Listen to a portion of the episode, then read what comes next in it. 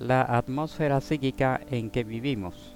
Saludos amigas y amigos, sean todos ustedes bienvenidos a su programa Spirit Tips, tips para el espíritu, para el alma, para la mente.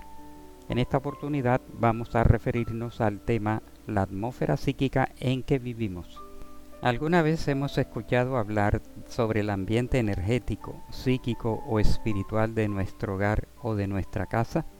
Probablemente sí o no, pero no tenemos idea ni sabemos en qué consiste o cómo se conforma. Normalmente nosotros no sentimos nuestro propio ambiente porque estamos imbuidos, sumergidos y acostumbrados a este. Vivimos habituados a él y lo conformamos. Pero las personas que nos visitan sí lo pueden percibir, especialmente si son sensitivas y pueden sentir si es positivo o negativo, agradable o desagradable. Nuestra atmósfera psíquica o ambiente espiritual se conforma con nuestras ondas mentales, las ondas del pensamiento, las energías que emite nuestra mente cuando pensamos, cuando tenemos ideas, meditamos, leemos, estudiamos, oramos, y cada miembro del hogar al ser un ser racional pensante, tiene sus propias condiciones individuales y cada uno emite sus energías con su propia tonalidad y vibración específica. Esta psicosfera también se conforma con los sentimientos, emociones y reacciones que acostumbramos y nos caracterizan y constituyen otro tipo de energías que se suman a las anteriores. Igualmente se sabe que la palabra, el verbo es energía, es fuerza, es poder, y según el tipo de vocabulario y de conversaciones que tengamos, así se van a proyectar y plasmar en el ambiente que nos rodea. Las cualidades morales, las virtudes, las imperfecciones, los defectos y los vicios de cada uno de nosotros también se constituyen en otro tipo de energías y de vibraciones que se emiten y así una atmósfera psíquica en el ambiente en que vivimos.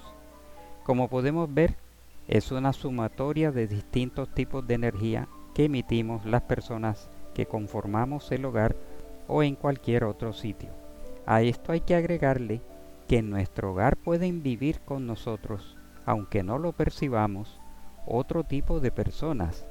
Las personas no encarnadas o espíritus desencarnados, que por cierto no son duendes, ni fantasmas, ni espectros, ni sombras, ni mucho menos demonios. Hicieron el tránsito hacia el mundo o la dimensión espiritual y allá viven y conviven y así también están a nuestro alrededor.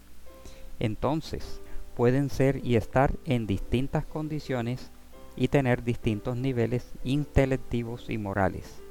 Allí pueden estar nuestros espíritus guía, aunque no de forma permanente también nuestros protectores, familiares, amigos, inclusive desafectos espirituales o espíritus que guardan resentimientos con nosotros procedentes del pasado, cada uno de ellos con sus propias vibraciones.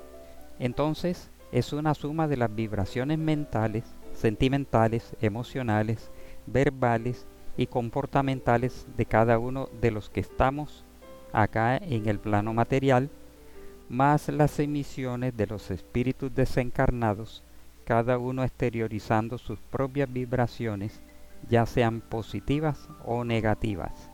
Pero ante este panorama energético, ambiental y espiritual en que vivimos, ¿qué podemos hacer para mejorarlo? La respuesta es sencilla y obvia.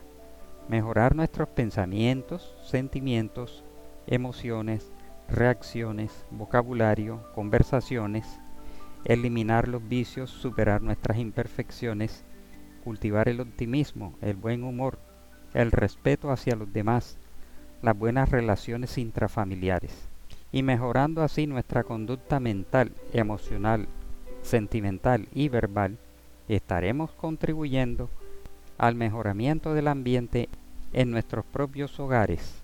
Así amigos, Hemos llegado al final de este tema y los esperamos en una nueva emisión de Spirit Tips, Tips para el Espíritu.